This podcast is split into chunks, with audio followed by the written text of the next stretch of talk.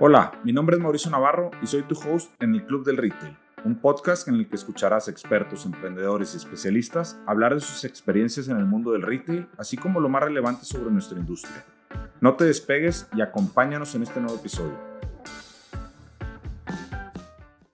Hola y bienvenidos al Club del Retail. El día de hoy tenemos el gusto de tener como invitado a Javier Arteaga Gutiérrez, quien actualmente es presidente de la Canaco Servitura en Monterrey además de ser presidente del Consejo de Administración de Merco, una cadena de supermercados con presencia en la zona noreste de México.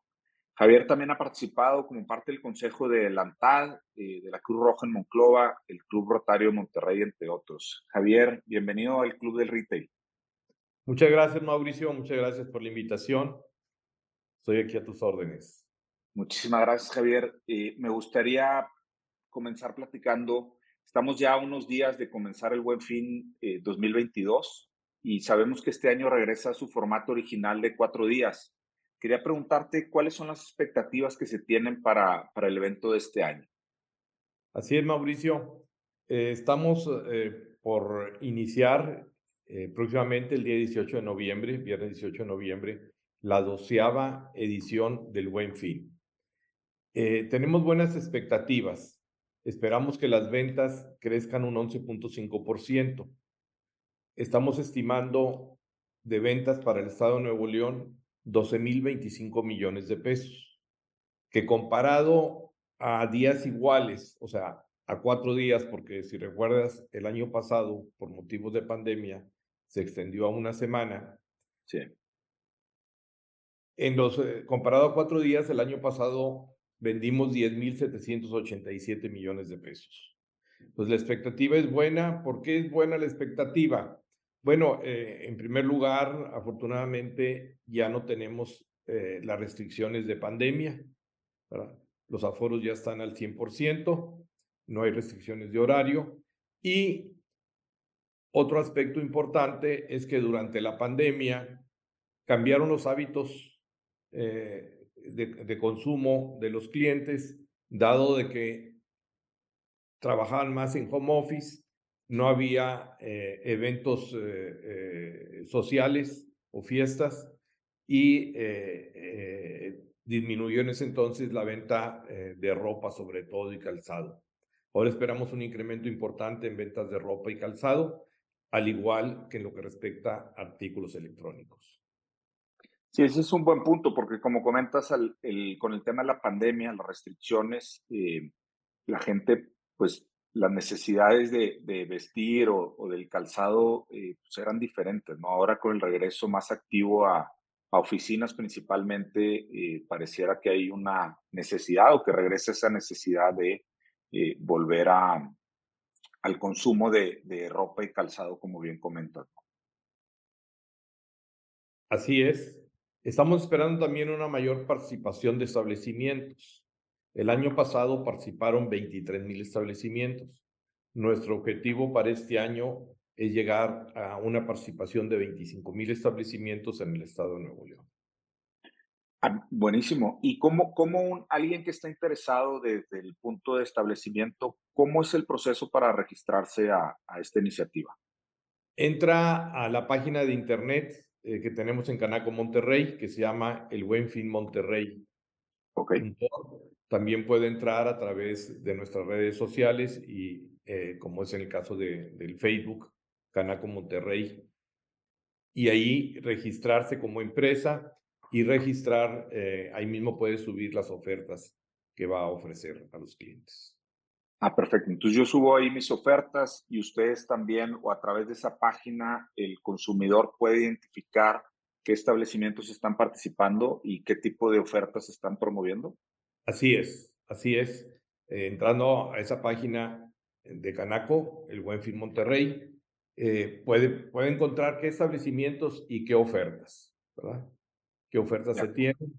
¿verdad? Hay también otra página en Profeco donde ha estado recabando información de los precios eh, de los principales productos que se venden en el buen fin, cómo están esos precios actualmente, para que lo puedan comparar, eh, que sean ofertas verdaderas las que se tengan del 18 al 21 de noviembre próximo. Javier, desde la experiencia de ustedes como cámara, eh, ¿cuáles son las estrategias que más han visto que funcionan? Eh, eh, personalmente me ha tocado ver descuentos, me ha tocado ver meses sin intereses o estas promociones de 2 por 1 3 por 2 etcétera. ¿Qué tipo de promociones son las que más han visto que funcionen? ¿Depende de los productos o cómo, cómo lo evalúan ustedes? Bueno, eh, funcionan más las promociones que hablan ya de un precio eh, final, porque hay un poquito de confusión cuando se habla de un descuento, de un 30, de un 40, de un 50, sí, pero partiendo de qué valor. Por eso nosotros recomendamos mucho a los consumidores que revisen cuál sería el precio final ya con el, ya con el descuento. Es la única época en el año en que se juntan cuatro beneficios para el consumidor. El descuento comercial que da cada uno de los establecimientos. Si se paga con tarjeta de crédito, algunos eh, bancos dan un descuento por tarjeta de crédito que va un 10, un 15, a veces hasta un 20%. Adicionalmente, un plazo sin intereses que va de 6 meses a 24 meses. Y eh, es la única época en el año en que el Servicio de Administración Tributaria hace una lotería. Ok. En esa lotería rifa 500 millones de pesos entre todos aquellos consumidores que pagaron con tarjeta de crédito o tarjeta de débito, cancelándoles el importe de su compra. Eh, se espera entregar 326 mil eh, premios en esta lotería. O sea, yo al, al, al, hacer mi compra con tarjeta de crédito o con tarjeta de débito, entro a un lote donde se va a rifar y me pueden cancelar el 100% del gasto. Te pueden cancelar el 100% del gasto. Ah, mira, no, no, no conocía. ¿Es, ¿Eso es algo que normalmente se hace o es una iniciativa nueva para este año? Ya tenemos aproximadamente eh, ocho años de tener esta lotería fiscal. Lo que está ah, buscando el gobierno federal es de que cada vez se pague más con tarjeta de crédito y con tarjeta de débito y menos con efectivo. Qué interesante iniciativa. Javier, el, el, Buen Fin, como comentabas hace un momento, ya viene su doceava edición, 12 años en que se ha realizado esta actividad. Antes, el, la época de diciembre era como, o tradicionalmente en, el, en, la industria retail es una época fuerte, y ahora con el Buen Fin eh, vienen promociones desde prácticamente mediados de noviembre. ¿Qué beneficios ha generado esta iniciativa al, vamos a decir, expandir un poco la, la época de, de, de, beneficios para la industria retail. Sí, el nacimiento del Buen Fin hace 12 años eh, se planeó que fuera antes del Black Friday de Estados Unidos. Okay. Ya con la experiencia que tiene eh, Estados Unidos en el manejo del Black Friday, buscamos que fuera antes para que el consumidor se quedara aquí en México y no tuviera que cruzar la frontera para adquirir sus artículos. Ha tenido muchos beneficios para todos porque adicionalmente que el cliente consigue los mejores precios en el año, eh, el comercio conoce cuál es el comportamiento del inventario que compró para vender en diciembre. Y eso le permite resurtir aquellos artículos que el consumidor eh, tiene preferencia por los mismos y le da un mejor manejo de los, de los inventarios. Adicionalmente, como tú comentas, pues prácticamente es el arranque de la venta navideña. Exacto, ¿no? Y que, que es, es, esa época donde, donde eh, se, se, incluye esta promoción del buen fin y se ayuda de alguna forma a comenzar ese movimiento en la economía de, de consumo, ¿verdad? Así, así es. ¿Cómo ven la situación para el próximo año? Hay por ahí el, el año 2023, hay algunas eh, notas encontradas, gente con, con, con, una visión un poco restrictiva, otros con una visión eh, viendo cómo la, la, economía se sigue moviendo. ¿Cuál es la expectativa de Canaco Servitur Monterrey para el próximo año? Bueno, eh, en primer lugar, uno de los problemas principales que hemos tenido en este año 2022 ha sido el incremento en la inflación. Está por darse la inflación de octubre, si recuerdas, septiembre cerramos con un 8.7. Estamos esperando para octubre una baja. Nuestra expectativa es que quede alrededor de 8.2, 8.3. Y de aquí empiece una tendencia hacia la baja. Definitivamente eso es muy bueno para, para todos. Eh, a nadie nos conviene eh, tener una inflación alta que erosiona el poder adquisitivo de los consumidores. Eh, en lo que respecta al crecimiento del PIB, sí se espera un crecimiento más bajo el próximo, el próximo año, alrededor del, del 1%, motivado por dos aspectos. Un aspecto internacional, que se espera un poco de disminución también en el crecimiento de Estados Unidos, que es nuestro principal socio comercial, y adicionalmente, eh, eh, desafortunadamente en México ha ido disminuyendo la inversión. Al ir disminuyendo la inversión, eh, se genera menos Producto Interno Bruto. En esos, eso es lo que estamos esperando para el próximo año. Javier, cambiando un poquito de tema, sé que eres un promotor de, del capitalismo consciente. ¿Nos pudieras explicar un poquito cuál es tu definición de, de, ese término? Bueno, mira, eh, eh, se habla de capitalismo consciente, de capitalismo social. A mí me gusta más hablar de empresas centradas en las personas. Okay. Y aquí quiero con empresas centradas en las personas es de que hay empresas centradas en los resultados y no centradas en las personas. Eso eh, nos ha llevado durante años en, en, que el capitalismo, las ventajas que tiene es que ha sido el mejor sistema para generar riqueza, pero no el mejor sistema para distribuir esa riqueza. Y debido a eso, pues estamos enfrentando eh, problemas sociales, especialmente aquí en México, eh, nuestro país ha ido creciendo cada vez más eh, la pobreza y la desigualdad. Y eso genera eh, problemáticas sociales en donde busca cómo resolver ese problema y cuando viene alguien y le ofrece, aunque sea un populista, pues vota por él, ¿verdad? aun cuando en la práctica pues hemos visto que no resuelve la problemática de pobreza que tenemos en el país. Entonces, debemos de hacer un cambio, continuar con el capitalismo y hacer algunos pequeños ajustes. ¿Qué ajustes? Bueno, pues el principal ajuste, tomar en cuenta que la empresa no debe ser solo para generar riqueza para los accionistas, sino que la empresa debe generar riqueza y distribuirla de manera adecuada entre todos los que intervienen en la empresa. ¿Quiénes intervienen? Los trabajadores, los clientes, los proveedores, el gobierno, la comunidad y el medio ambiente. E, e, eso es lo que eh, estamos viendo y la ventaja de esto es que las empresas que han tomado este camino en el mediano plazo han logrado ser más productivas que las que han continuado con el sistema tradicional de capitalismo.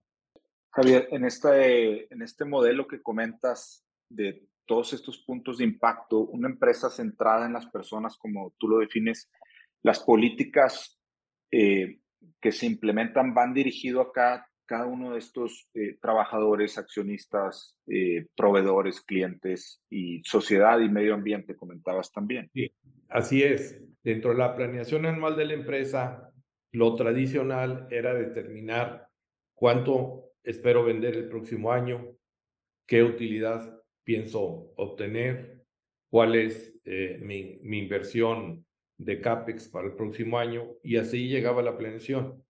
No, eh, una empresa centrada en las personas o una empresa en capitalismo consciente capitalismo social ve en todo si tiene decir, bueno, a ver, con respecto a los trabajadores, ¿cuáles son mis objetivos para el próximo año? ¿Cómo voy a mejorar la salud de mis trabajadores? ¿Cómo voy a mejorar el ingreso? ¿Cómo voy a mejorar el clima laboral? ¿Cómo voy a disminuir la rotación? Con respecto a los clientes, ¿qué les voy a ofrecer el próximo año mejor para los clientes? Para poderles ofrecer un mayor valor por eh, el dinero que están pagando. Eh, con respecto a los proveedores, ¿qué programas voy a implementar para obtener eh, negociaciones de ganar-ganar y, con los proveedores? Y así con cada uno de ellos, si estamos hablando con el medio ambiente, tenemos que definir cuántas toneladas de CO2 vamos a disminuir en nuestra operación eh, qué programas, programas de reciclaje vamos a hacer, de sustentabilidad con cada uno de ellos, qué apoyo vamos a dar en la, eh, en la comunidad. Entonces, viene siendo una planeación más completa y viendo eh, a todos los interesados en la empresa. Supongo que, vamos, esto es algo que han implementado desde hace tiempo en, en Merco y comentabas ahorita que han visto beneficios en empresas que han adoptado estas estrategias de, crear empresas centradas en las personas. ¿Ustedes directamente en Merco han visto esa, esa evolución al implementar estos modelos? Sí, definitivamente eh, sí hemos visto esa evolución. Te puedo comentar algunos, eh, algunos datos. Por ejemplo, uno de ellos es la disminución de rotación de personal, que en el 2012 que empezamos este programa, traíamos una rotación del 100% anual, o sea, prácticamente cambiábamos toda la plantilla de personal en un año. Actualmente estamos con un 40%, que aún es alto, pero para el, para el autoservicio estamos a la mitad de lo que tiene la Asociación Nacional de Tiendas de Autoservicio Departamentales. Otro aspecto importante que te puedo comentar en Merco es que la empresa eh, inicia en 1948 y en sus primeros 64 años abrió 17 establecimientos, 17 supermercados. Hemos duplicado esa cantidad en, en 11 años. Eh, otro aspecto es que el crecimiento de ventas de cuando empezamos, si consideramos cuando empezamos 2012, la base 100, ahorita estamos cerrando con una base 411. Aunque es nominal, hay que tomar en cuenta que en esos 11 años, del 2012 al 2022, la inflación ha sido un 64.5, eh, contra un crecimiento de un 411. Qué interesante, Javier. La verdad es que es un concepto, como bien comentas, eh, mucho más integrador de todos los puntos de contacto de, de una organización y no solamente voltear hacia adentro, sino eh, ese concepto de, ganar-ganar en todas las relaciones que tiene una empresa. Sí, es un cambio de paradigma muy importante porque lo normal en una empresa es que se junten accionistas y busquen cómo lograr el mayor rendimiento. Definitivamente no estamos eh, reñidos con lograr un buen rendimiento. Empresa que no genera riqueza debe, desaparece, sino que tenemos que pensar que la empresa debe ser un medio para lograr los fines de las personas que le integran, de todos, colaboradores, clientes, proveedores, accionistas, eh, gobierno, comunidad, medio ambiente. Y eh, para ello debemos de considerar los resultados como un subproducto de lo bien que la empresa apoye a lograr los objetivos de cada quien el adecuado manejo de, todos los que intervienen dentro de la empresa va a generar la utilidad, a diferencia de, de otras empresas que lo que persiguen es el número o el resultado. Aquí nosotros buscamos que el colaborador esté a gusto en Merco, que el cliente prefiera Merco, que el proveedor prefiera surtirle a Merco, etc. Y, eso hace un círculo virtuoso que ayuda, que ayuda al crecimiento. Ejemplo, nos interesamos mucho en lo que respecta al colaborador. Estamos conscientes de que hemos cometido un error al dejar caer los salarios en su poder adquisitivo. Nuestra propuesta de salario, ahorita estamos con un salario mínimo de la empresa de 10 mil pesos mensuales. Sin embargo, aún lo consideramos insuficiente, porque si una persona va a dedicar ocho horas, del día eh, a trabajar para una empresa, pues lo mínimo que debemos de hacer como empresarios es retribuirle el ingreso mínimo que necesita para cubrir sus necesidades básicas de alimentación, vestido, transportación y vivienda para él, su esposa y dos hijos. Que eso el Coneval para el Estado de Nuevo León lo está calculando para el 2022, al actualizar ya con inflación, en 15 mil pesos. Aún estamos bajos nosotros con, con 10 mil pesos, estamos buscando cómo crecer eh, en el ingreso, en el salario mínimo empresarial a 15 mil pesos. Qué interesante dato, no, no conocía esa información que, que, nos compartes, pero es un dato muy interesante y muy relevante y como dices, eh, los empresarios debemos de, procurar tener esa información para asegurar y, y, y como bien comentas, reducir la rotación eh, que esto mismo puede provocar en las empresas y que al final resulten costos sumamente elevados. Así es, así es. Eh, una gran parte de los males que tenemos en nuestro país se debe a eso. este, eh, también se debe, hay quien dice, bueno, es que los 15 mil pesos los van a lograr trabajando la pareja. Y, y, yo no estoy en contra que trabajen las mujeres. En el caso de Merco, el 65% del personal son mujeres. Y ahorita traemos un programa para que a nivel gerencia y dirección se refleje ese 65% en mujeres. Pero es diferente que la mujer tenga que trabajar porque si no, no tiene para vivir o trabaje para realizarse. Entonces, lo que está sucediendo es que tanto el padre como la madre salen a trabajar, dejan a los hijos solos y en algunos casos se van al pandillerismo y es parte de los problemas eh, eh, de violencia que tenemos en nuestro país, incluso en el, en el estado de Nuevo León, el principal delito es la violencia familiar. Sí, totalmente de acuerdo. Como comentas, es diferente el, el trabajo por obligación, que es lo que sucede en muchos, en, en muchos de los casos, sobre todo de, de, las mujeres que salen a trabajar, que el trabajo por realización que comentabas ahorita, ¿no? Así es.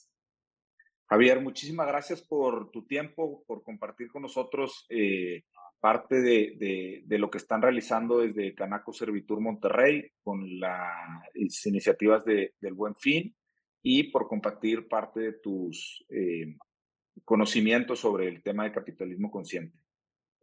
Muchas gracias, Mauricio. Estoy a tus órdenes. Que tengas eh, muy buen día. Igualmente, Javier. Muchísimas gracias. Gracias.